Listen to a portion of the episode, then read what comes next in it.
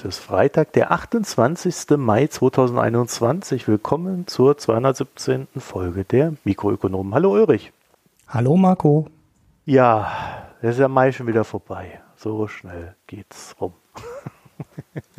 ja, jetzt fängt ähm, angeblich ja meteorologisch der Sommer an. Aha. In zwei Tagen, aber wir hatten nicht mal das Frühling. naja, die Sonne soll ja jetzt scheinen und dann kommt ein ganz harter Juni. Aber heute, mhm. da, da, ich jetzt schon den zweiten Freitag hintereinander hier aufnehmen und dann auch schneiden muss, habe ich mir gedacht, mache ich heute die Bier-Live-Verkostung. ich habe hier stehen ein Kristall von Nolte nach altem Brauereirezept. Ja. Ist hier irgendwie so eine, ja. so eine Kölner Butze aus Köln-Ehrenfeld, die ich hier über diesen bestimmt sehr ausbeuterischen Lieferservice Gorillas bekommen habe. Ah, ihr habt immer die coolen Sachen in den Großstädten. Ja, ne? Ich habe nur Picknick hier. Ist aber auch okay. Ja, es gibt noch einen anderen namens Flink. Da habe ich festgestellt, das ist quasi wie so ein Edeka ohne Regionalbezug.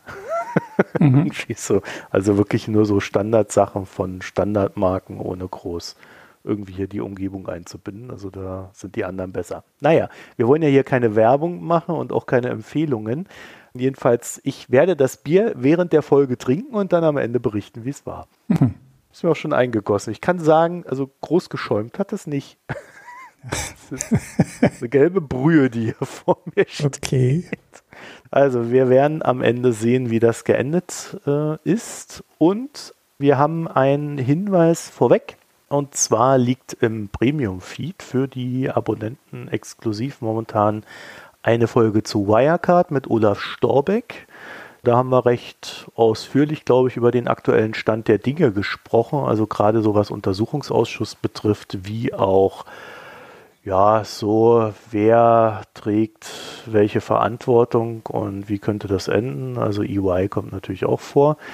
Die liegt darum, wer sie hören möchte und noch kein Premium-Abo hat, der müsste sich da einschießen, bis sie dann irgendwann mal zu einem unbekannten Punkt in der Zukunft, aber nicht länger als nach 30 Tagen, freigeschaltet wird für die Allgemeinheit. Und demnächst kann ich gleich dazu sagen, so denn alles klappt mit den Terminen, folgt dann noch eine Folge zu Lieferketten, also explizit dem Lieferkettengesetz. Mhm. So der Plan für Premium. So, dann haben wir natürlich noch unseren Newsletter, auf den wir immer wieder gerne hinweisen. Da haben wir jetzt auch schon immerhin 200 mhm. Abonnenten. Ne? Da fällt jetzt irgendeiner mit äh, so einem riesen Newsletter gleich vom Stuhl, aber vor lauter Lachen. Aber wir freuen uns darüber sehr und bedanken uns dann natürlich auch für die Spenden, Premium-Abos und Daueraufträge in den letzten Wochen und der letzten Woche. Und falls da noch jemand etwas uns mitzuteilen hat, also so Lob, Kritik und so ein Kram, mh.mikroökonom.de, das ist die E-Mail-Adresse dafür. Da gucke ich dann ab und zu mal rein, antworte. So alle paar Tage habe ich dann so einen Schub zum Antworten. Und ihr findet uns natürlich auch auf Twitter und Reddit als Mikroökonom, also mit mhm. UE da jeweils. Ja, Ulrich, worüber sprechen wir denn heute nicht? Die Schnelltestzentren. Ja, das ist schön, ne? Habe ich mich auch ein bisschen drüber aufgeregt, dass die einfach, naja, der Datenschutz ist halt auch schon ganz lustig, ne? Die dürfen keine personenbezogenen Daten übertragen. Damit fällt natürlich quasi jede Möglichkeit weg, irgendwie zu überprüfen, wie viele Leute die getestet haben. Ja, man kann den Einkauf kontrollieren. Na, das ist ja auch wieder Quatsch. Ne? Du kannst das doch anonymisieren über eine Abrechnungsnummer und dann könnte man das in einem ordentlichen Buchungssystem die Abrechnungsnummer da einspielen und so weiter und so fort. Also da gäbe es schon Möglichkeiten. Ja, man könnte vor allem den Einkauf kontrollieren. Ne? Das ist ja ganz einfach. Ja, gut, aber dann kaufe ich halt mehr ein. Ja, sie verdienen dann immer noch Geld, ne? Sie kriegen, sie, die dürfen, glaube ich, 6 Euro oder irgendwie sowas für den Test abrechnen und 18 Euro für die Durchführung oder sowas. Dann schmeißen sie die 6 Euro halt zum Fenster raus, um die 18 Euro trotzdem zu kassieren. Naja, gut, stimmt. Der Einkauf wird auch nichts nützen. Ja. Ich glaube, man könnte das schon ganz gut regeln, wenn man wollte und wenn man sich da mal Gedanken drüber macht und wenn sich jemand dafür zuständig fühlen würde. Aber daran soll es ja haken, dass sich niemand zuständig fühlt einer unserer Hörer, der Thomas, hat dann so auf Twitter gemeint, bei dieser ganzen Kaskade an Ereignissen ist es schon langsam echt schwer, noch zu glauben, dass das Unfähigkeit ist. Mhm. Ich glaube, er hat da eine explizitere Meinung, als ich es jetzt formuliert habe. aber, aber äh, ich muss sagen, äh, mir fällt das auch sehr schwer, weil das ist äh, so langsam unglaublich. Und damit kommen wir zur zweiten Sache, über die wir nicht mehr reden.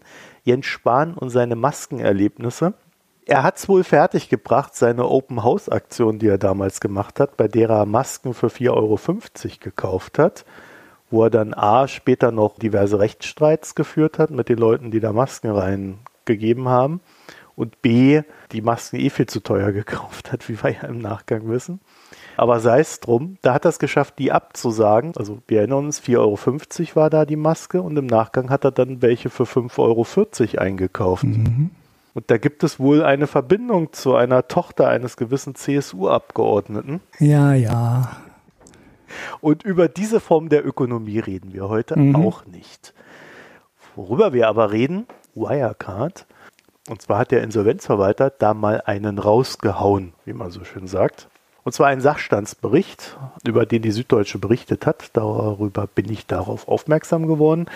Und vielleicht vorab solche Sachstandsberichte, die müssen vom Insolvenzverwalter alle sechs oder zwölf Monate, das äh, je nach Verwalter und Verfahren wird das ein bisschen anders gehandhabt, werden die veröffentlicht, werden dann beim Amtsgericht hinterlegt und im Regelfall an die Gläubiger geschickt. Naja, und da berichtet dann der Insolvenzverwalter, was im Insolvenzverfahren seit dem letzten Bericht so alles vorgefallen ist und was er vorhat und wie sich das gerade so alles darstellt. Also es ist wirklich recht ausführlich teilweise, sodass die Gläubiger einen Überblick darüber haben, wie sich die Sache entwickelt. Und er gibt dann auch so einen Ausblick auf potenziellen Ertrag und Dauer. Das ist diese berühmte Quote. Das sind diese 100 Prozent die gesamten Gläubiger ergeben 100 Prozent mit ihren Forderungen und von denen gibt es dann im Sinne der Erträge des Insolvenzverfahrens eine Quote. Mhm. Das ist so im Regelfall ist das im niedrigen einstelligen Bereich, heißt das immer so schön. Also irgendwas zwischen 0 und 10 Prozent. Aber da gibt es ganz erstaunliche Verfahren, wie bei US-Banken, die dann mal abgewickelt werden, wo es dann auf einmal 80 Prozent gibt. Also haben wir auch schon mhm. alles erlebt. Ich hatte tatsächlich mal einen Fall, als ich selbstständig war, wo ich 93 Prozent am Ende bekommen habe und wo du dich dann gefragt hast, wieso hat die Bank diese Firma überhaupt über die ne, äh, Pleite gehen lassen und nicht durchfinanziert, ja? Darfst nicht vergessen, dass der Insolvenzverwalter auch noch einen ordentlichen Batzen Geld daraus nimmt. Es kann natürlich gut sein, dass das am Ende wirklich 100 Prozent war. genau, ja, oder ja, mehr, ne? Ja. Also, dass noch was übrig gewesen wäre, mhm. ja. Gibt ja so Insolvenzen aus Liquiditätsproblemen heraus genau. und äh, ja. das könnte so eine gewesen sein. Jedenfalls bei so einer Verfahrensgröße wie bei Wirecard. Also ich sag's mal so, ich habe eine wesentlich kleinere Gesellschaft mal in der Insolvenz gehabt. Auch komplex, so eine neue Marktbutze mit vielen äh, Tochtergesellschaften und so weiter. Also die haben dann vor zwei, drei Jahren haben die ja Verfahren beendet. Mhm. Und, und, das war auch schon ein Vergleich. Ja, also das heißt, so ein Verfahren kann auch mal 20 Jahre oder länger dauern. Äh, gerade wenn es ein bisschen komplexer wird, kann man davon ausgehen, dauert es länger. So bei Wirecard könnte ich mir vorstellen. Also ich weiß nicht, 20, 30 Jahre. Also mich würde es nicht überraschen, wenn das dann so kommt. Bei dieser Verfahrensdauer von 20 Jahren kann das dann natürlich sein, dass zwischendurch mal Geld eingenommen vom, wird vom Insolvenzverwalter und dieses eingenommene Geld, das liegt ja dann auf dem Konto rum und so soll es ja eigentlich auch nicht sein, gerade wenn das höhere Beträge sind also auch im Sinne dieser eben gezeichneten Quote, vielleicht äh, 10 Prozent, die da rumliegen, dann kann so ein Insolvenzverwalter ja auch eine Vorabausschüttung machen. Ne? Also zum Beispiel 5 Prozent, weil er sagt, ich habe mhm. jetzt das Geld sicher, der Rest reicht mir für mein eigenes Salär und äh, zur Abwicklung des Verfahrens. Und dann kann ich schon mal vorab was ausschütten. Jedenfalls, was hat der gute Mann gesagt? Er hat gesagt, und das ist tatsächlich sehr interessant, er würde gern die Dividenden der Jahre 2017 und 2018 mhm. zurückhaben. Also zwei volle Geschäftsjahre und dafür gezahlte Dividenden, weil die Vorstände hätten Profite ausgewiesen, die es ja gar nicht gäbe. Mhm. Das ist soweit ja auch erstmal richtig, dass es diese Profite wohl nie gegeben hat. Mich hat es ein bisschen stutzig gemacht, weil mir der Paragraph 62 Aktiengesetz durchaus bekannt ist. Ich lese den mal ganz kurz vor. Das ist Absatz 1, der uns da interessiert und da dann auch der letzte Halbsatz, aber ich lese ihn ganz vor. Die Aktionäre haben der Gesellschaft Leistungen, die sie entgegen den Vorschriften dieses Gesetzes von ihr empfangen haben, zurückzugewähren. Haben sie Beträge als Gewinnanteile bezogen, so besteht die Verpflichtung nur, wenn sie wussten oder infolge von Fahrlässigkeit nicht wussten, dass sie zum Bezuge nicht mhm. berechtigt waren. Na, also entweder hast du gewusst, dass es ein Betrug ist, oder du hättest es wissen können, dass es ein Betrug ist, und dann sollst du halt nichts bekommen, beziehungsweise mhm. musst das zurückgeben. So, und der Ulrich mit seinen fünf Aktien, die er damals ja. zum Höchstkurs gekauft hat, mhm. wusste er etwas? Oder wusste er etwas gar fahrlässig nicht? Das ist ja dann immer so die Frage. Und in meinem bescheidenen Rechtsverständnis würde ich sagen, der Insolvenzverwalter müsste das erstmal beweisen, was der Ulrich mhm. gewusst haben sollte oder fahrlässig nicht gewusst haben sollte. Das könnte, mhm. glaube ich, beim Ulrich schwierig werden. Im Regelfall sagt man ja, wenn da einer nahe dran ist, ne, also wenn er irgendwie Kontakt mit dem Aufsichtsrat hat oder im Vorstand, dann das könnte schon, schon haarig werden. Aber da, auch da muss man ja erstmal beweisen, dass da Absprachen gab. Aber wenn du wirklich ein, einfach nur ein Kleinaktionär bist oder überhaupt nur ein Aktionär und keinen mhm. näheren Kontakt hattest, schwierig. Dennoch könnte der Insolvenzverwalter das versuchen, weil er sich vielleicht mhm. gesetzlich dazu verpflichtet sieht. Warum auch immer. Also ich bin da, bin da nicht so firm, weil ich sehe da eher, dass dem entgegenstehen könnte, dass die Beweispflicht gegenüber Tausenden von Anlegern doch etwas aufwendig werden könnte. Das müssten ja dann die Gläubiger bezahlen. Also das Geld für diesen Aufwand kommt mhm. aus der Masse des Insolvenzverfahrens. Und äh, da hat der äh, Insolvenzverwalter ja durchaus auch eine Treuepflicht, nicht mehr Aufwand zu betreiben, als er einnehmen könnte bei etwas. Ne? Und deswegen könnte es sein, dass der Insolvenzverwalter sich am Ende an jene hält, bei denen das Thema brennt. Und da gibt es ja tatsächlich welche. Ich würde da zum Beispiel an Herrn Markus mhm. Braun denken, den ehemaligen Vorstand. Weil der hat ja ein großes mhm. Aktienpaket gehalten, hat von diesen Dividenden profitiert. Und wenn dem im Lauf der Zeit eine gewisse Schuld nachgewiesen wird bei dieser ganzen Geschichte, oder auch, dass er es, auch wenn er unschuldig ist, doch hätte wissen können, dass dort die Gelder gar nicht da sind und das Ganze Betrug ist oder so, dann denke ich mal, wird man hergehen können seitens des Insolvenzverwalters und versuchen, bei ihm die Gelder aus der Dividende wieder einzutreiben. Ja. Und deswegen ist meine Vermutung eigentlich, dass es sich bei diesem Stunt hier echt um Organe und ähnliches handelt. Auch um so Typen, die dann vielleicht in der Aktie rumgezockt haben, in irgendwelchen Verwaltungen wie BaFin und mhm. Überwachung da, gab es ja auch ein paar, wenn die Dividenden bekommen haben, dass man vielleicht noch an die rantritt. Weiß ich nicht, aber auf alle Fälle ist das ein Stunt, wo ich glaube, dass der hauptsächlich gegen den, über dem Herrn Braun ist und damit ein gewisser Gleichbehandlungsgrundsatz da erfolgt, wird es vielleicht so gestaltet, dass das mhm. erstmal an alle Aktionäre herangetragen wird kleine Spekulation meinerseits. Also grundsätzlich kann ich aus meiner Erfahrung auch sagen, dass Insolvenzverwalter in diesen Berichten nicht gerade für Verlässlichkeit stehen. Ne? Also mal so ein kleines Beispiel.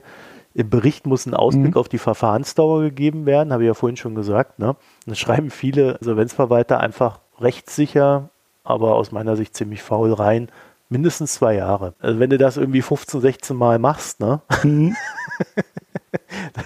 dann hast du im Nachgang betrachtet 13, 14 Mal keine wirklich äh, gute Aussage getroffen mhm. oder keine hilfreiche Aussage. Also deswegen, äh, diese Berichte sind auch immer mit einer gewissen Vorsicht zu genießen, was die Projektionen betrifft. Es gibt auch immer Ausgaben. Es gibt ja dann auch noch Ausgaben für den Insolvenzverwalter selber. Manchmal kriegt er schon mal eine Vorabauszahlung oder Zwischenzahlung und so weiter. Also das ist immer ein bisschen schwierig, aus denen was herzuleiten. Und in dem Sinne, glaube ich, muss sich da jetzt erstmal niemand sorgen. Aber natürlich 100% ausgeschlossen ist das auch nicht. Weil es ja auf dem Artikel bei der Süddeutschen beruht, ich habe da so ein paar Leute kontaktiert, auch einen der Autoren, war auch ein netter Kontakt. Die haben sich dann mit da auch ein bisschen weiterhelfen können. Also an der Stelle auch vielen Dank da nochmal. Mhm. Ulrich hat jetzt noch eine Frage, sehe ich hier. Ja, ich habe eine Frage, weil ich habe das auf, auf Twitter auch geschrieben und ich habe einfach ganz doof schon die Frage dahinter geschrieben. Geht das überhaupt? Und da hat mir der Matthias Schrade, selber Gründer von, wie heißt die, DFAMA, Deutsche Fachmarkt, börsennotierte Firma auch, geantwortet und meinte halt auch, das wäre relativ unwahrscheinlich, dass man da an überhaupt was kommen könnte. Stellte die interessante Frage, ob das Namens- oder Inhaberaktien sind, erstens. Und wenn es Inhaberaktien sind, wüsste man gar nicht, wer zum Zeitpunkt der Dividendenausschüttung die Aktien überhaupt gehalten hat. Zumindest bei allen, die nicht meldepflichtig sind. Ne? Also es würden dann quasi nur die, wie viel sind das? Wie, wo ist die Schwelle, die niedrigste? 3%, 5% irgendwie in der Größenordnung? 3%, ja. Ja, die ihre Position dann offenlegen müssen. Die anderen Kleinanleger würde man dann sowieso gar nicht kennen, weil man nicht mehr nachweisen kann, wer zu welchem Zeitpunkt die Aktie besessen hat. Das Geld wird ja über die Clearstream ausgezahlt. Mhm, aber ist das nicht anonym? Theoretisch könnte man bei der Clearstream anfragen, an wen habt ihr das Geld ausgezahlt? Ja. Ob das gangbar ist oder, oder ob man die Banken anschreiben kann, die ja dann auch wieder wissen, wem sie die Dividenden weiterverteilt mhm. haben. Also die Banken hinterlegen ja die Aktien bei der mhm. Clearstream. Die, also die Clearstream weiß, wer hat was. So, und dann verteilt die Clearstream gemäß dieser Bestände, verteilt dann die Kohle mhm. für die Dividende. Und dann kriegt die Bank halt so einen Batzen Geld und verteilt es dann auf die einzelnen Depots weiter und die entsprechenden Verrechnungskonten mhm. dazu. Das heißt also, wer weiß was, Clearstream weiß was und die mhm. Banken wissen was. Und theoretisch könnte man sagen, die Daten müssen ja mindestens mal zehn Jahre mhm. aufgehoben werden. Also die Daten müssten irgendwo rumfliegen. Ob der Insolvenzverwalter da rankommt. Ist die andere Frage, ne? Ja. Und zwar einfach nur durch die Behauptung, dass das so sei. Boah, kann ich mir nicht vorstellen. Mhm. Deswegen, also ich halte das auch für, für einen sehr unwahrscheinlichen Vorgang. Aber Aufsichtsrat, falls da eine Aktien gehabt haben sollte, sowie auch Vorstand, mhm.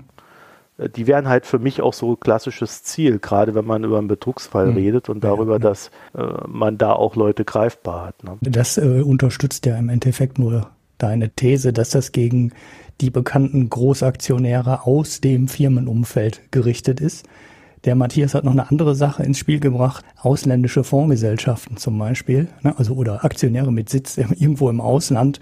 Da wird es auch super schwierig für den Insolvenzverwalter, da irgendwie durchgreifen zu können. Also naja, und da wird es dann schwierig, im Sinne wieder der Gleichbehandlung. Mhm. Kannst du dem Kleinanleger, der hier in Deutschland sitzt, die Kohle wegnehmen? Einfach weil er in mhm. Deutschland sitzt und lässt dann die, die Ausländer, die dann schwer greifbar sind, da einfach durch oder wie soll das funktionieren? Also ich habe da auch mehr Fragen. Mir ist auch kein Fall bekannt, bei dem das mal so durchgezogen wurde. Also zumindest nicht beim DAX-Unternehmen. Wenn es geschlossen ist, dass es nur einen Großaktionär gibt, ne, oder du hast so eine klassische stille Beteiligung, die kennt man ja auch, ne, bei, war ja lange beliebt am Graumarkt, ne, so, du bist direkt ähm, beteiligt an der Windkraftanlage und hast dann auch eine Nachschusspflicht aber das sind ja komplett andere Konstruktionen als eine öffentliche, mhm. ähm, eine öffentlich notierte Aktiengesellschaft und vor allem, wenn du am anderen Ende der Kleinaktionär bist, also komplett anders. Und ich war auch sehr überrascht. Deshalb hatte ich, genau deshalb habe ich dieses Thema auch auf Twitter geworfen.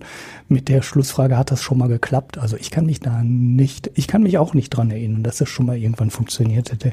Ich werfe dir das in die Show Notes, dann hast du die Antwort auch dazu. Ich kann da vielleicht dazu noch sagen, dass mir jemand gesagt hat, das ist Show.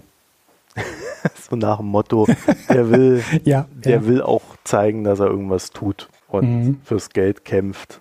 Kann ich auch nicht beurteilen. Äh, ich weiß es nicht. Ich, ich, wie gesagt, ich kann mir einfach vorstellen, dass es um Vorstand geht. Und das wäre für mich auch dann am Ende ja. ziemlich logisch. Und dann passt das für mich auch. Und dass man das halt dann vielleicht so ein bisschen zu kaschieren versucht, indem man alle Aktionäre angeht und nicht explizit nur den Vorstand ja, ich meine, der hat doch 7% gehalten oder so, der Braun. Also das ist ja dann tatsächlich auch eine Summe, wo man sagen kann, oh, das macht was aus, gerade über zwei Jahre. Ne? Mhm. Steht Gut. da in dem Artikel eigentlich drin, wie viel Dividende Wirecard gezahlt hat? nee. Also die Dividende war 18 und 20 Cent in den beiden Jahren. Also 2017 18 Cent, 2018 20 Cent und 2019 gab es dann schon keine mehr. 46,7 Millionen. Mhm. Naja, ist doch schon was, ne? Und wenn der im Vorstand irgendwie 10 oder 15 Prozent lagen der Aktien, dann ist es schon ein Sümmchen. Ne? Von der Summe her ist es ausreichend groß, als dass es sich lohnt. Dann kommen wir jetzt aber mal zu unserem nächsten Thema. Carbon Border Adjustment Mechanism. Ihr kennt das ja da hat man die tolle Idee einer CO2-Steuer. Endlich geht es den Umweltsäulen an den Kragen.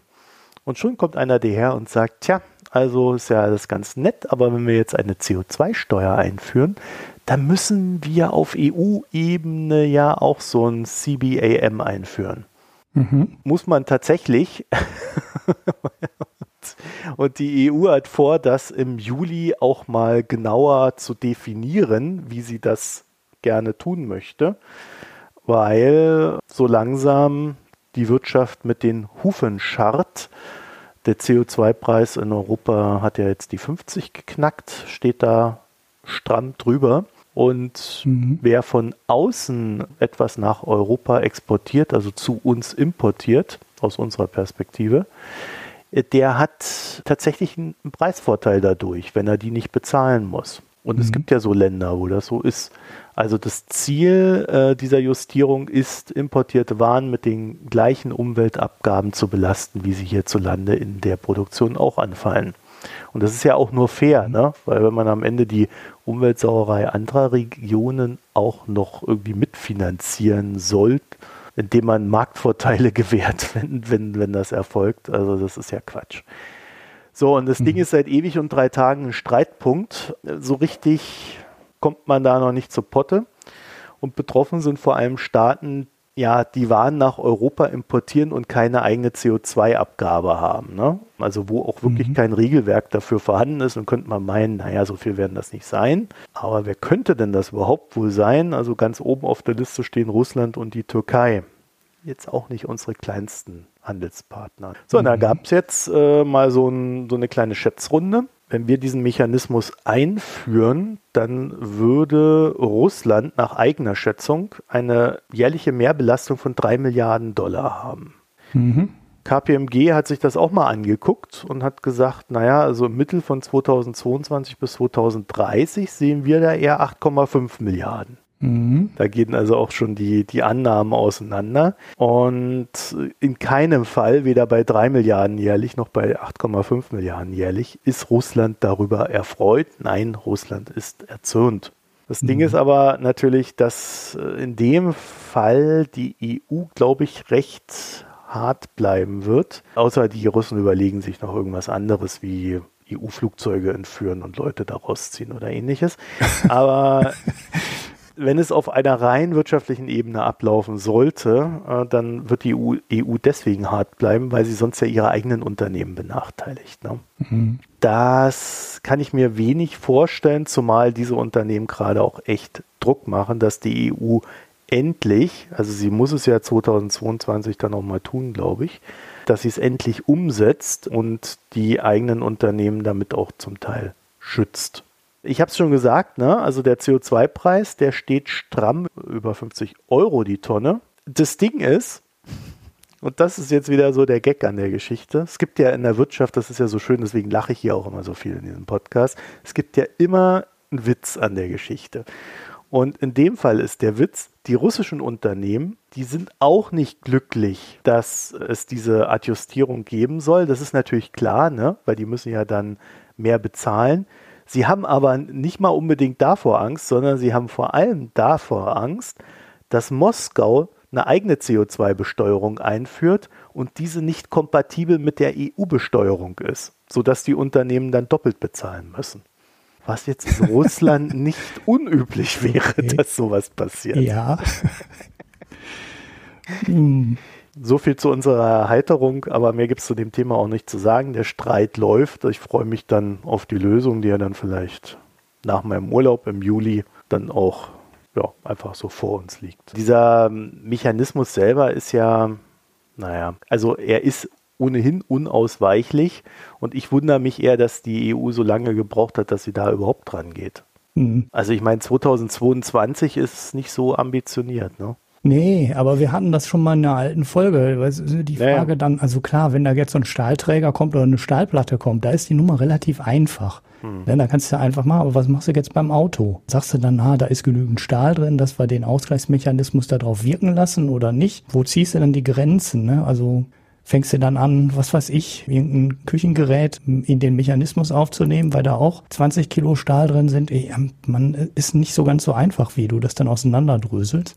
Und dann sagen die Chinesen auch, ja, aber wir haben ja auch schon 40 Prozent regenerative Energie und 20 Prozent kommen aus Nuklearstrom und deshalb ist das ja gar nicht so aufwendig bei uns. Das ist nicht so easy. Das hatte ich damals auch als Wermutstropfen in die Diskussion gegeben, dass ich mir das gerade diesen Mechanismus schon ganz schön aufwendig vorstelle. Aber man könnte halt trotzdem anfangen irgendwo mit. Man muss ja nicht alles erwischen. Das reicht ja aus, wenn man die richtig großen Batzen erstmal erwischt und dann feilt man halt nach und steuert nach und macht es dann genauer mit der Zeit. China hat vor kurzem ohnehin begonnen, so eine CO2-Steuer aufzubauen. Das ist so, mhm. so eine Art Cap-and-Trade-Scheme ist das. Aber das ist halt da auch erst am Entstehen, aber das Ganze soll kompatibel zur EU sein. Das heißt, wenn da in China irgendwo was draufgeschlagen wird, dann wird es dann in der EU natürlich nicht berechnet. Ja. Mhm, genau, dann aber das ist halt, das ist halt, das machen, ja. da sind halt Staaten mhm. oder in dem Fall Staatengebilde halt auch einfach gezwungen, miteinander zu kooperieren, um solche Sachen durchzuziehen. Ne? Und das ist ja ganz mhm. interessant, mhm. weil dadurch äh, auch, naja, ein hoffentlich positiver Dialog entsteht, vielleicht auch in anderer Hinsicht. Ja, deshalb war es auch so wichtig, dass sich die Politik da in den USA ändert, ne? also in der Nach-Trump-Ära, dass es zwei große Wirtschaftsblöcke sagt, die auf eine CO2-Steuer setzen und dann, ja, dann zieht der, der Rest der Welt halt mit irgendwie, ne? unter Widerwillen vielleicht, aber sie müssen dann mitziehen, weil sonst sind sie halt raus aus den Märkten und das hat halt dann schon teilweise so einen ansteckenden Charakter. Da müssen die halt mitmachen, ob sie wollen oder nicht. Dann kommen wir zu Dogecoin. Nein, wir kommen zu Goffcoins. So, nicht Dogecoins, sondern Goffcoins. Ich habe es ja schon letzte Woche mal angekündigt, dass ich mich mal so ein bisschen mit Krypto beschäftigen möchte. Ich habe ja noch so ein paar Lesesachen zum Thema, wie man Geldwäsche mit Krypto betreibt. Mal gucken, ob das, ob das noch praktische Lebenshilfe, ja. Irgendwie interessant ist. Aber ähm, wichtiger war mir mal so ein Blick auf die GovCoins zu werfen, also die ähm, Government Run Virtual Currencies, also diese digitalen Währungen, die von Staaten betrieben werden. E-Euro, ECNY oder E-Yuan oder Fatcoin oder wie sie alle heißen. Ne? Also kannst du ja jeden Namen ausdenken. Ich habe da in den letzten Jahren so viel, na, sagen wir mal, Zeugs darüber gelesen. Das ist vielleicht eh mal Zeit, dass wir darüber sprechen. Der erste Staat, der sich solch eine Währung genehmigt hat, das waren die Bahamas. Also die haben das schon. Und mhm. in den Schlagzeilen steht aber eigentlich China die jetzt äh, das vorantreiben. Und es läuft dort ungefähr so. Man lädt sich eine App runter und diese wird mit einer persönlichen Identnummer verknüpft, die man hat. Also die hat man so in China. Und die wiederum greift auf das hinterlegte Konto zu und auf dem wiederum liegt dann so ein ECNY. Also eigentlich ist es so, wie ihr das von einem ganz normalen Konto kennt. Man mhm. hat da mhm. sein Konto, man hat da seinen Kontostand, man hat dann halt so eine App und damit bezahlt man.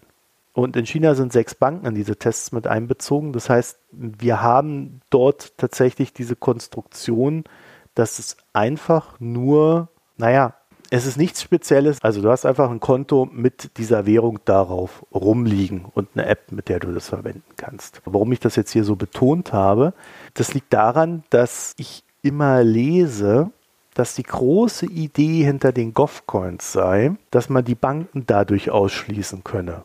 Also so, dass die Menschen ihre Einlagen direkt bei der Zentralbank pflegen. Es könnte die Kosten und das Risiko senken, aber naja, es würde natürlich auch das Finanzsystem komplett verändern. So, in China sind jedenfalls Änderungen dieser Art nicht wahrzunehmen. Also die chinesische Notenbank sagt auch, dass sie da gerade überhaupt gar keinen Bock drauf hat. Im Gegenteil, sie bindet die Banken ein. Die Banken hängen da eh am Staat und an der Notenbank komplett dran und der entsprechenden Regulierung. Also das ist dort eine Entität. Ich glaube, die stellen sich solche Fragen dann auch tendenziell eher nicht.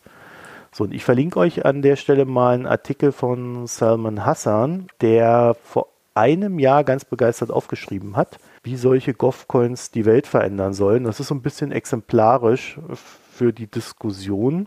Einer der Hauptpunkte ist, man hat eine Wallet und kann von dort aus alles machen. Niemand braucht mehr ein Konto. Und aus meiner mhm. Perspektive ist das so nur bedingt richtig, da die Wallet ja einem Konto entspricht und dann natürlich auch entsprechend reguliert wird wie ein Konto. So dass es am mhm. Ende eigentlich genauso ein Prozess ist wie momentan auch. Ist dann halt nur eine Wallet, die kann dann halt auch ein Mobilfunkanbieter betreiben, aber ich sehe da nicht den Unterschied. Mhm. Ja, es ist für mich, also rein technisch, rein regulatorisch ist es für mich der gleiche Kram. Das heißt, wenn ein Mobilfunkbetreiber solche Wallets betreibt und Banken damit aus dem Zahlungsfluss ausschließt, dann greifen dort halt die üblichen Geldwäscheregularien, die übliche Überwachung, die übliche Know Your Customer, KYC, ebenso wie ein Screening des Geldtransfers durch den Betreiber etc. pp. Also da ändert sich eigentlich, wenn man es in einem integrierten Sinne denkt, irgendwie nichts, außer dass es halt technisch anders funktioniert. So, dann hat Hassan so die üblichen Bedenken gegen Überwachung oder dass eine Regierung seinen Bürgern verbieten könnte, Spenden an diverse NGOs zu überweisen. Könnte man ja dran denken, gerade in Russland wurden mal wieder äh, ein paar NGOs verboten letztens oder jetzt auch ein paar Deutsche. Mhm. Und da könnte man natürlich in Russland dann sagen, so, ihr überweist dahin nichts. Das Ding ist, mhm. also auch in meinem Denken jetzt wieder, also wenn du in einem autoritärem Regime lebst, dann kannst du der Opposition im Regelfall ohnehin nicht einfach so dein Geld überweisen. Mhm. Zumindest nicht dann, wenn das autoritäre Regime das nicht möchte. Ja, also es gibt Banken, es gibt Clearing-Plattformen, über die man jederzeit Geldflüsse analysieren kann. In China wäre das Nets Union. Die haben so ein Live-Monitoring, wenn sie es brauchen. Also da brauchst du jetzt nicht explizit so eine digitale Währung für, wenn du das machen willst. Du brauchst halt einfach nur eine Währung und die ist ja im mhm. Regelfall sogar digital, weil sie halt nicht gedruckt hin und her geschoben wird von einem Konto aufs andere. Also grundsätzlich mhm. gilt für mich, in autoritären Wirtschaftsräumen sind die Möglichkeiten ohnehin eingeschränkt, wesentlich eingeschränkter als in Demokratien. Daran wird irgendwie so ein Wallet nichts ändern. So, und wenn mhm. du in einem solchen Wirtschaftsraum agierst, dann bietet dir die Wallet, die von einem Mobilfunkbetreiber angeboten wird, beispielsweise, genauso wenig Schutz äh, vor staatlichem Eingriff wie bei den Banken. Und der Grund ist auch, glaube ich, recht simpel und verständlich. Also gerade Mobilfunkbetreiber sind im Regelfall an die staatlichen Behörden angeschlossen in solchen Ländern. Und wenn mhm. sie da irgendeinen Blödsinn bauen, ja, dann kriegen sie halt die Lizenz entzogen und der zweite macht dann das Geschäft. Oder da wird der Vorstand ausgetauscht und sonst noch was. Also das ist dort sehr stringent, sagen wir es mal so. Der beste Weg in so einem Staat sein Geld zu sichern, ist halt grundsätzlich außerhalb dieses Staates. Ja? Und es gibt ja auch durchaus einen Grund, warum China den Handel mit Bitcoin verbietet. Sie können nicht den weltweiten Umlauf kontrollieren. Also sprich, mit mhm. Bitcoin kann man der tatsächlich Kapitaltransfer Kontrollen in China umgehen. Frage ist dann, mhm. ob du das machen möchtest, wenn dann eine entsprechende Strafe darauf steht. Und genau diese Kapitalverkehrskontrollen sind es aber, die einen Handel und eine Anlage in chinesischer Währung grundsätzlich unattraktiv machen. Ja, also wenn ich eine Währung habe, dann will ich da schnell rein und ich will schnell raus. Und ich möchte nicht ewig auf die Freigabe von irgendwelchen Kontrollinstanzen warten, oder Zahlungen über mehrere Tage hinweg strecken, ne? jeden Tag ein Zehntausender überweisen, bis da die Kohle da ist, weil gerade mal wieder irgendein Limit für die Geldeinfuhr oder Ausfuhr gerissen ist. Röhrig. Du hast natürlich recht, diese Anonymität gerade wenn China so eine Währung machen wird, ist keiner der Punkte, der auf der Liste der zu erfüllenden Kriterien steht. Na, das interessiert die nicht. Also die, im Gegenteil, die haben ja ein Interesse daran, das dann vielleicht sogar noch viel näher und genauer und aktueller monitoren zu können, als es dann ist, wenn es äh, irgendwie verteilt über viele Konten liegt. Man weiß nicht, wie sie es gestalten, aber naja, kann sein. Das hast du, glaube ich, ganz gut erläutert. Aber was die Nutzbarkeit der Wallet angeht oder der Coins oder wie man auch immer diese Tokens, wie man die Dinger da drin auch immer nennt, muss man bei einer modernen Kryptowährung auch sehen, dass die ja auch programmierbar sind. Ne? Also nicht nur ein Coin einer Münze dann entspricht, sondern du an diese Dinger halt Sachen, Funktionalität oder Bedingungen hängen kannst. Ne? Du kannst, mein Gott, nennen wir mal ganz doof, wie heißt der? Xell mit seinem äh, Schrumpfgeld, wo jeden Monat was abgezogen wird. Ne? Oder Du kannst Tokens ausgeben, die verfallen. Wenn du zum Beispiel Wirtschaftskonjunkturankurbelung äh, betreiben willst und du sagst so, okay, jetzt kriegt jeder Haushalt äh, 300 Euro, also in digital, und äh, du gibst die Dinge aus und die verfallen dann einfach. nach 90 Tagen. Und bis dahin musst du die ausgegeben haben. So Sachen kannst du mit einer digitalen Währung natürlich viel, viel einfacher machen. Also was heißt viel, viel einfacher machen? Bisher konntest du das im Währungssystem überhaupt nicht abbilden. Du konntest mit Gutscheinen arbeiten und äh, so Nummern, aber du kannst das dann innerhalb des Währungssystems machen, indem du einfach Tokens machst, äh, die verfallen. Und äh, du könntest so auch Tokens machen, die du nur an bestimmten Stellen einlösen kannst und all so ein Gedöns. Da kannst du also schon eine ganze Menge mehr mitmachen. Von daher könnte sich eine klug konstruierte Kryptowährung oder ein klug konstruierter GovCoin trotzdem lohnen, selbst wenn es aus den Punkten, die du gerade genannt hast, eigentlich überhaupt keinen Sinn macht. Ob du jetzt ein Wallet hast mit Krypto drin oder ein Wallet hast, mit, äh, der mit echter Währung gedeckt ist, macht dann wirklich keinen Unterschied. Aber wenn du dann ähm, die Programmierbarkeit ausnutzen würdest, könnte es halt schon einen Unterschied machen. Auch dann, wenn du nicht daran denkst, dass Menschen die Währung ausgeben. Ne? Also auch noch so ein weiterer Punkt, den du mit Krypto halt machen kannst. Du kannst halt Maschinen Geld ausgeben lassen. Also ähm, da arbeitet ja hier Bosch und so weiter. Die sind da ja auch alle ganz scharf drauf, dass du wirklich für so Mikrotransaktionen direkt Maschinen miteinander reden lassen kannst und untereinander ähm, Kryptowährungen miteinander verbuchen kannst. Das nur so als Ergänzung. Ne? Also man darf halt nicht unbedingt einen Kryptocoin mit einer Münze gleichsetzen, sondern man kann da schon ein paar Sachen mitmachen. Übrigens auch Anonymität kann man richtig machen. Ich weiß nicht, ob ich den Podcast finde ähm, bei Payment Banking oder eventuell in dem äh, Bitcoin File and Rock'n'Roll oder wie der Podcast heißt, fällt mir gerade nicht ein. Da wurde das mal äh, diskutiert, dass man grundsätzlich auch eine Kryptowährung machen kann, die teilanonym ist. Ne? Also wo du ein Teil anonymes Geld bekommst und ein Teil komplett trackbares Geld bekommst. Also da gibt's schon sehr coole Sachen, die Nutzen haben will. China wird das nicht nutzen äh, mit der Anonymität, aber die anderen Sachen könnten vielleicht trotzdem interessant werden. Die anderen Features, nenne ich es jetzt einfach mal.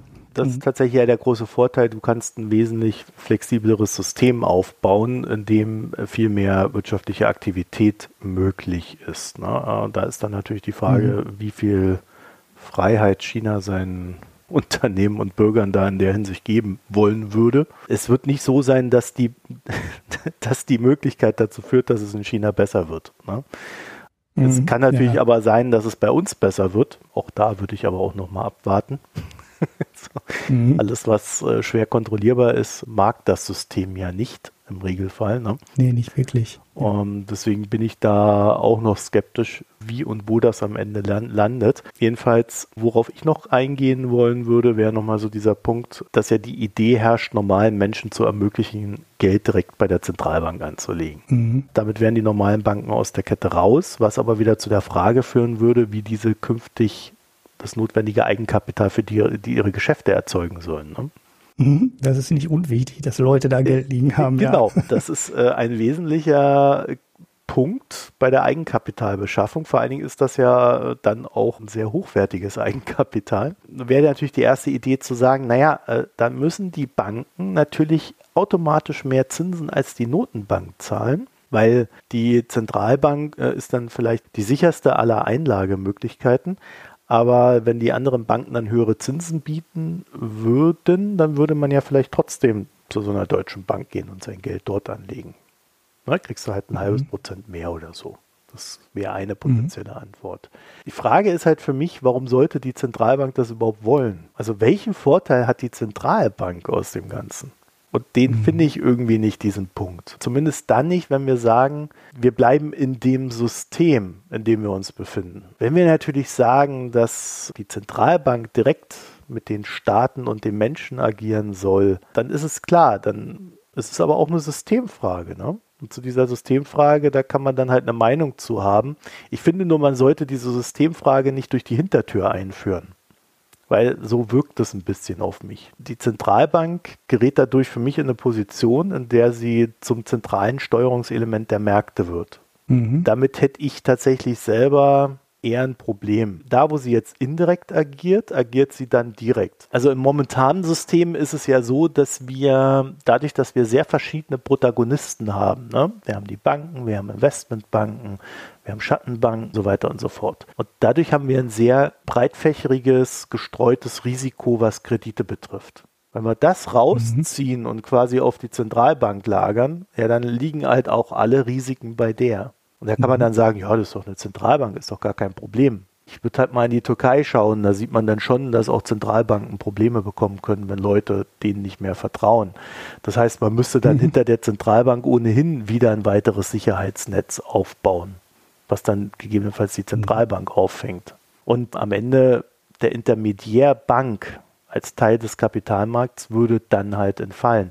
Da ist natürlich eine interessante Frage, ob daraus nicht auch etwas entsteht, entstehen würde, was wir momentan ja als eher problematisch auch empfinden, nämlich ein riesiges Schattenbankensystem. Das dann halt mhm. in Konkurrenz zur Zentralbank Investmentfonds auftreten und Kredite vergeben. Mal so als Beispiel. Mhm. Fände mhm. ich auch schwierig, wenn die dann plötzlich das Geschäft der Banken betreiben vielleicht auch noch aus einer weniger regulierten Position heraus. Ich komme da nicht auf den Trichter, wo der Vorteil dieses Systems sein soll. Und hinzu kommt, innerhalb des bestehenden Systems wird ja das meiste Geld ohnehin digital rumgesendet. Ne? Also das bisschen Bargeld, was wir da noch haben, naja, das kannst du für Cafés und Supermärkte brauchen. Aber das, ich finde, das ist kein relevanter Faktor. Das heißt, wenn überhaupt, dann bleibt das, was du gerade eben gesagt hast, dass wir da so ein bisschen Flexibilität über so eine Währung gewinnen. Aber ich glaube, dafür müssen wir nicht direkt die Zentralbank einschalten. Das könnte man auch mhm. wieder über die Marktstreuung gewinnen oder organisieren. Da müsste mir mal wirklich jemand erklären, wie er darauf kommt, dass es ideal ist, wenn wir dieses ganze Geschäft auf die Zentralbank konzentrieren und wie dann danach unser Finanzsystem aussehen soll. Ja. Wir haben ja in der letzten Folge noch einen kurzen Hinweis auf Settlement gehabt. Also ich sehe schon, da wird sich einiges verändern. Viele Sachen werden schneller, effizienter laufen es wird sich vieles gar nicht so sehr ändern, wie man glaubt, aber manche Sachen werden auch wesentlich flexibler und da wird man dann vielleicht auch wieder ein paar Niederlagen erleiden und dann wird sich die Regulierung wieder verändern. Ich sehe zum Beispiel äh, aus meiner Perspektive SWIFT, also das ist das Ding, was sich am meisten verändern wird. Ne? Da laufen ja mhm. sehr viele Finanztransaktionen weltweit laufen über SWIFT und die werden natürlich Blockchain und Co. vielleicht dann eine Möglichkeit finden, äh, manche Sachen so dermaßen zu beschleunigen, dass es uns alle erfreuen wird. Ne? Ich kenne auch Zeiten, da habe ich mal 15 Tage auf Geld aus Israel gewartet. Ne? Wobei vielleicht das gar nicht der Punkt ist, der, der, der bei Krypto wirklich besser ist. Weil wenn du dir äh, jetzt schon wieder Payment Banking Podcast, höre ich aber noch als altes Urgestein äh, der Wirtschaftspodcasts. Die hatten auch vor gar nicht allzu langer Zeit eine Folge mit Swift, wo die auch mal beschrieben haben, wie das genau technisch funktioniert. Die war ganz interessant. Aber in der Folge wurde auch nochmal ganz klar gesagt, was äh, Swift denn jetzt macht und wie viel unfassbar viele Zahlungen die abwickeln und wie viel unfassbar wenig in so einem dezentralen System wie Bitcoin gemacht wird. Also klar, du kannst äh, gerade so einen GovCoin auch anders anlegen. Den wirst du ja nicht dezentral aufbauen, sondern ist ja zentral aufgebaut und damit kann er performanter sein. Aber Bitcoin ist halt überhaupt gar kein gutes Beispiel für schnelle Zahlungen, weil wenn du da schnell was drüber abwickeln willst, dann würde das Ding ja noch mehr Energie verbraten, als es eh schon ähm, das Netzwerk schon tut. Ja, ich glaube, das sind aber auch Entwicklungen, über die wir da reden. Da reden wir jetzt nicht über äh, nächstes Jahr. Ja, sondern das ist jetzt etwas, mhm. da ist jetzt eine neue Technologie da, die wird jetzt so langsam begonnen zu integrieren, ja, also wie wir ja auch im Settlement sehen von Aktien. Daraus mhm. wird man unglaublich viel lernen und es wird die Sache wahrscheinlich beschleunigen in, in, vielerlei Hinsicht und sie wird mit der Zeit auch effizienter. Aber da reden wir so ein bisschen auch aus der Erfahrung heraus über Prozesse. Wir reden jetzt sehr viel darüber, aber ich glaube, wenn die wirksam werden, dann sind mal 10 bis 20 Jahre vergangen und dann ist die Welt ohnehin eine andere. Momentan kannst du das eh alles vergessen, weil das, was wir da sehen, ist weder effizient noch hilfreich, aber es entwickelt sich ja auch weiter, so wie ich meine, erinnere dich mal 1999, Internet. Ja.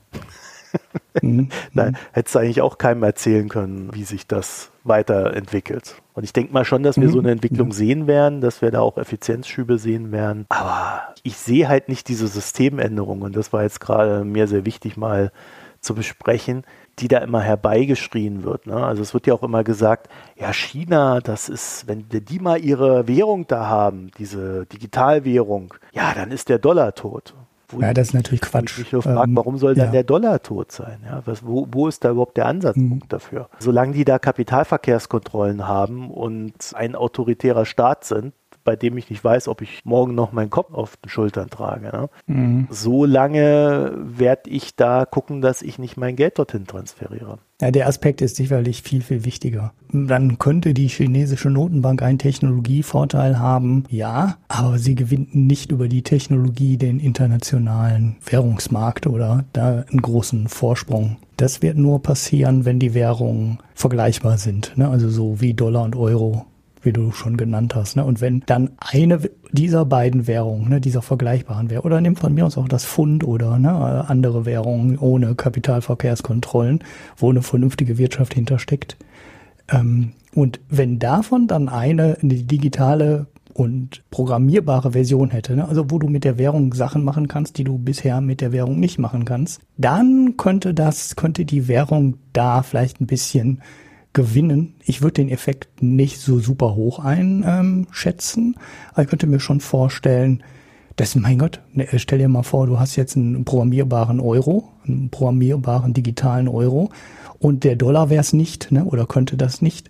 Und du müsstest immer noch auf so komische Krücken wie Tether und äh, Stablecoins setzen, um das im Dollar zu machen, dann könnte der Euro schon profitieren im Wettbewerb ähm, zum Dollar. Im Endeffekt haben wir dann so ein bisschen diesen Währungswettbewerb, den Hayek immer aufgemalt hat, wo sich dann die beste Währung durchsetzt. Allerdings glaube ich auch nicht, dass das irgendwie ja den totalen Umbruch bringen würde, also dass auf einmal die eine Währung, von der es eine programmierbare digitale Version gibt, die andere Währung platt macht, sondern die wird vielleicht, um es ist ja nicht der passende Begriff, ne, aber die wird vielleicht ein paar Marktanteile gewinnen, aber die andere Währung würde ja durch nicht überflüssig werden oder unspannend werden. Ja, Vielleicht könnte man ja digitaler Euro, ja, ja, den haben die Amerikaner durch die Leitwährung und den US-Dollar ja sowieso immerhin. Vielleicht könnte der Euro, wenn er jetzt digitalisiert wäre, da ein bisschen was von abknapsen, aber ich sehe das schon durchaus ähnlich, dass es jetzt nicht den Umbruch im System bringen würde und wenn du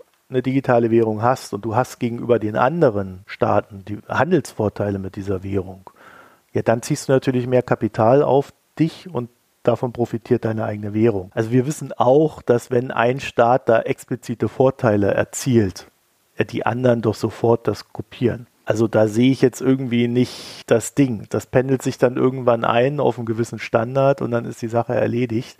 Der Basiswert dieser Währung, der basiert nicht auf den leichten Handelsvorteilen, sondern er basiert halt auf dem grundsätzlichen Handel, der stattfindet. Und der ergibt sich immer aus der Realwirtschaft. Der ergibt sich jetzt nicht unbedingt dadurch, dass wir da rumzocken im Bitcoin oder sonst wo. Ja, ja, genau. Dann wird halt die Währung aufwerten. Ja. Das ist ja dann der Effekt. Ne? Ja. Also dann wertet die Währung auf, dann wird die eigene Wirtschaft weniger wettbewerbsfähig auf dem Weltmarkt und aus Exportüberschuss wird auf einmal ein Exportdefizit und dann sinkt halt wieder der Anteil. Also da sind ja immer so Ausgleichsmechanismen drin und vor allem, du hast eben auch recht, wenn wirklich irgendjemand einen digitalen, irgendwas digitale Staatswährung auflegen würde, frei handelbar, programmierbar, und das Dingen würde dann, ich muss es immer noch in Airquotes setzen, so einen Wettbewerbsvorteil bieten. Ähm, dann wird es in drei Jahren geklont von den anderen. Ne? Und dann wird es halt nachgemacht und dann wäre der Wettbewerbsvorteil wieder weg. Und ja, ähm, viel kann man sich da auch nicht wirklich vorstellen am Ende, wo man dann Wettbewerb mhm. äh, Vorteil durch hat.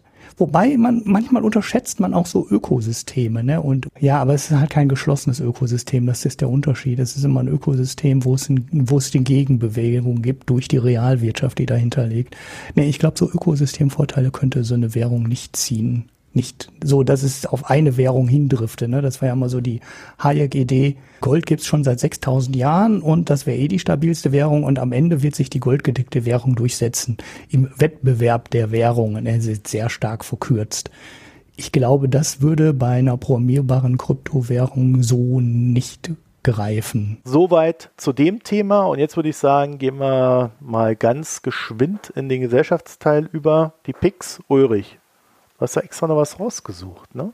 Ja, ich habe es noch nicht. Ähm, ja, dann such du mal und ich erzähle von meinem. Also ihr erinnert euch vielleicht, dass ich vor einiger Zeit mal was zu Syrien gemacht habe, zum Libanon und so weiter und dort äh, auch über die Hungersnot gesprochen habe, die äh, inflationsbedingt dann auch durch Corona sich nochmal sehr stark beschleunigt hat. Und jetzt gibt es eine neue Studie, also ganz neu ist die nicht, ist schon äh, aus Februar, von Elizabeth Zirkov, die beschäftigt sich nochmal ganz intensiv mit der Eskalation in Syrien, auch gerade so, was die Unfähigkeit des Regimes betrifft, äh, seine eigenen Leute zu ernähren.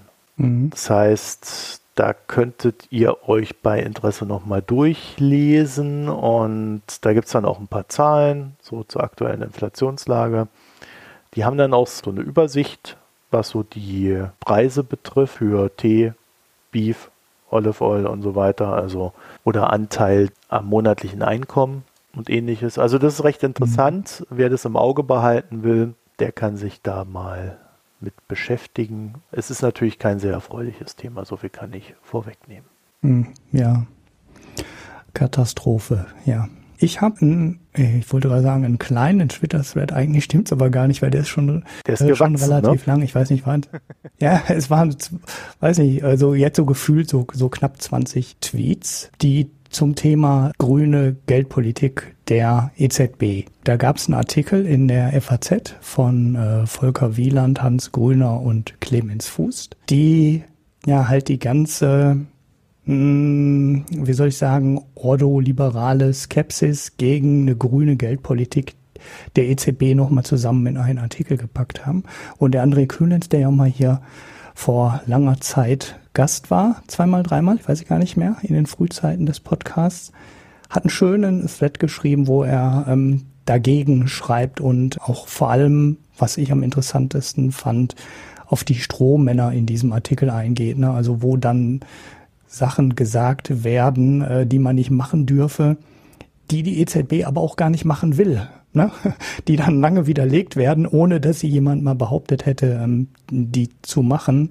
Zum Beispiel nach dem Motto, die EZB dürfe halt nicht Ratingagentur werden für was ist eine grüne Anleihe und was ist keine grüne Anleihe. Ne? Was darf die EZB noch ankaufen und was die, darf die EZB nicht mehr ankaufen. Das hat die EZB aber eigentlich auch gar nicht vor. Ne? Und das ist auch in der Diskussion vorher relativ einfach dann umzusetzen, dass genau das nicht passieren muss, zwangsläufig. Und im Artikel wird ein bisschen so getan, als wäre das zwangsläufig. Und äh, ja, der Artikel fasst ein paar Punkte, die wir hier im Podcast hatten, greift er nochmal auf.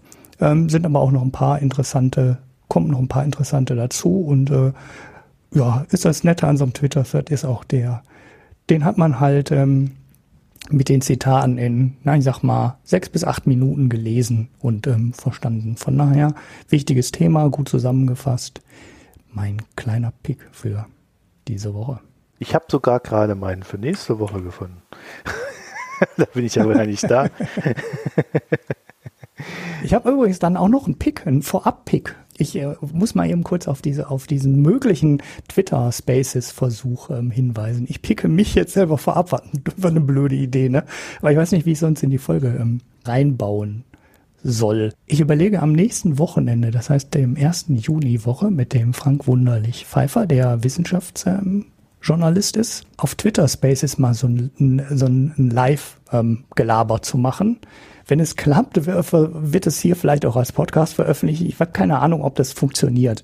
Ähm, also Twitter Spaces ist so ein Clubhouse, Clone Clubhouse von Twitter. Von Twitter. Genau. Und da äh, ja, kommen dann Leute. Ich weiß noch nicht, wie das funktioniert. Ähm, das wird spannend, ist ein Experiment. Wir versuchen das aufzuzeichnen. Vielleicht wird da auch ein Podcast raus. Ich habe keine Ahnung. Muss man sich dann nachher nochmal anhören. Gucken, ob man das veröffentlichen kann. Also, ne, vielleicht entwickelt das ja auch eine komplett andere Dynamik und macht als Podcast dann keinen Sinn.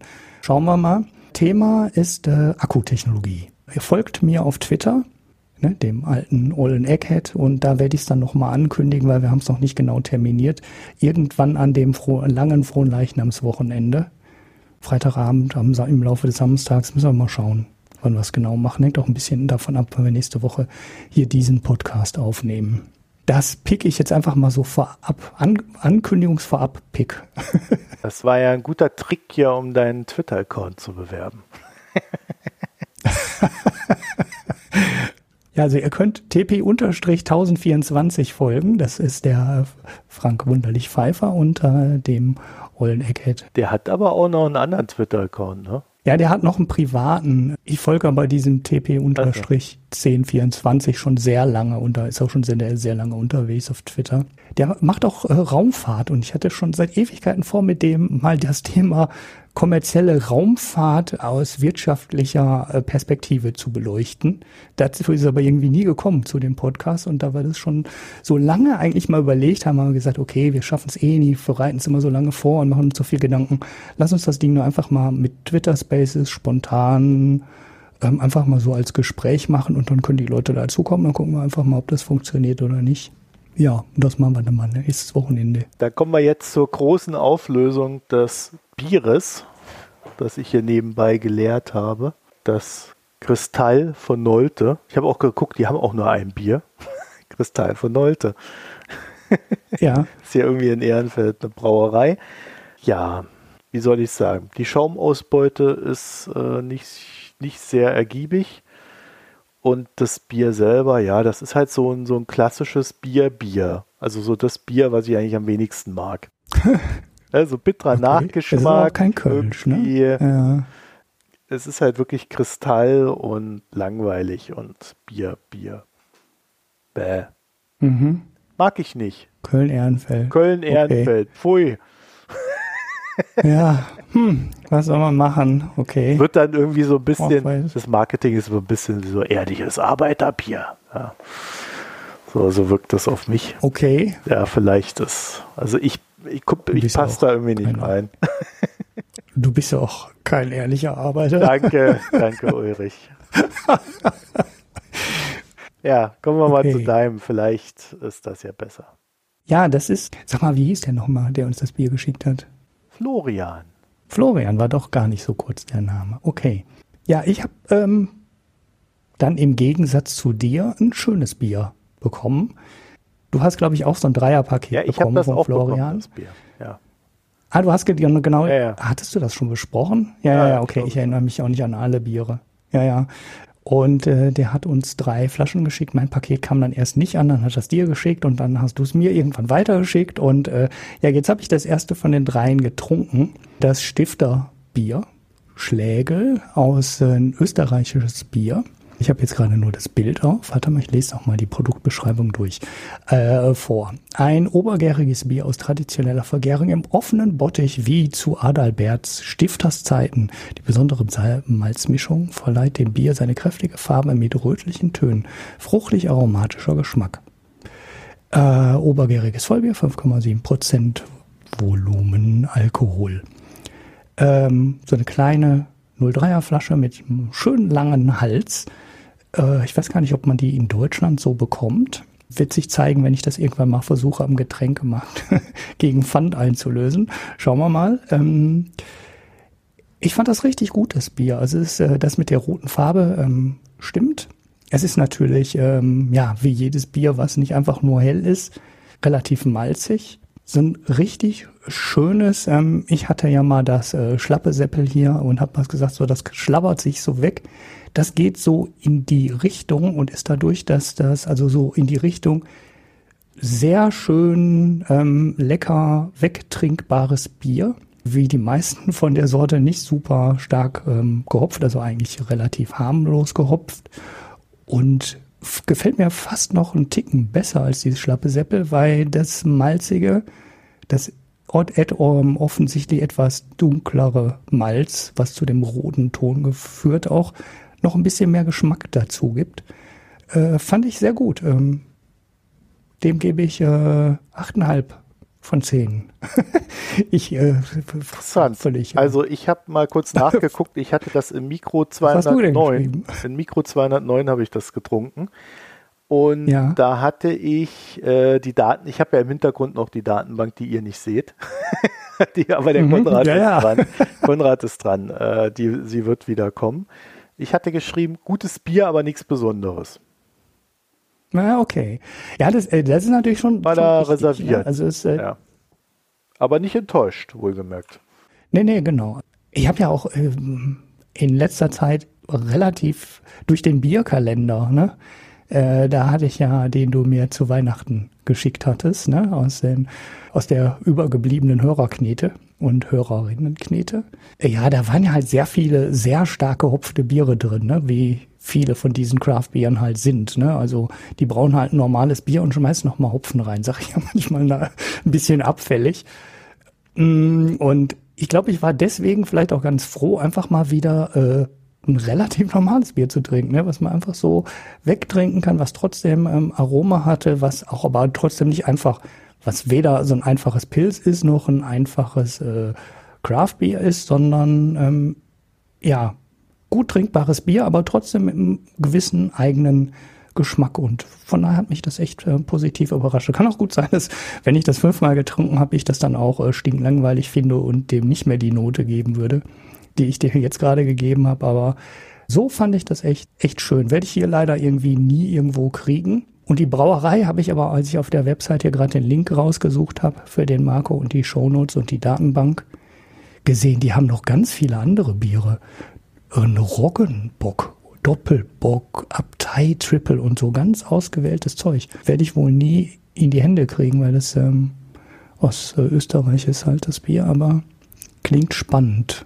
Das wertvollste Bier Österreichs. Gut, der Spruch ist nicht wirklich gut, aber interessant, kannte ich nicht die Brauerei vorher. Schöne Sache, danke, Florian. Dann sind wir an der Stelle damit durch, also mit der Folge. Und nächste Woche sind dann die Hanna und der Ulrich da. Ich habe drei andere mhm. Aufnahmen. die muss ich. Drei direkt, wow. Äh, ich habe ja. drei. Eine, ihr, ihr, werdet aber nur von zwei erfahren, weil eine wird erst so Richtung September euch erreichen. Boah. Ja, das ist so ein okay. bisschen äh, noch, noch im Dunkeln. Mehr sage ich dazu jetzt nicht. um, um, um, Cliffhanger Extreme. Bis September. Also www.mikroökonom.de, unsere Internetseite. Oben rechts ist der Premium-Service. Da könnt ihr die aktuell drin liegende Wirecard-Folge hören, wenn ihr den abonniert. Und demnächst gibt es noch was zum Lieferkettengesetz, äh, etwas ausführlicheres natürlich. Ja, ansonsten ähm, haben wir da noch unser Newsletter. Wir haben Twitter und Reddit, jeweils als Mikroökonom mit OE. Den Ulrich findet ihr mit seinem Twitter Spaces Experimenten als Ed Eckert. Ah, so, jetzt haben wir aber wirklich alles. Ansonsten freuen wir uns natürlich, wenn ihr die Folge mhm. in den sozialen Netzwerken verteilt. Euch eine schöne Zeit. Bis bald. Tschüss. Ciao.